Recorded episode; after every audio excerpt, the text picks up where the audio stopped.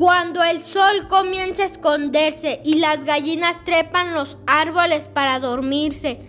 las madres meten a sus hijos, las puertas de las casas son atrancadas y los viajeros apresuran el paso. Mientras rezan, nadie quiere encontrarse con el charro negro.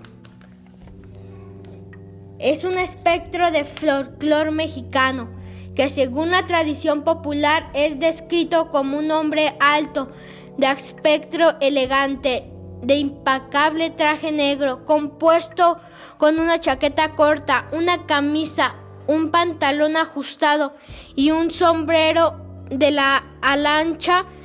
quien deambula en la profundidad de la noche en las calles de México sobre el lomo de un caballo enorme y de color azabache,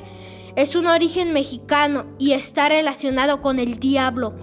También ha servido de inspiración cultural mexicana para la literatura del cine como la leyenda del charro negro.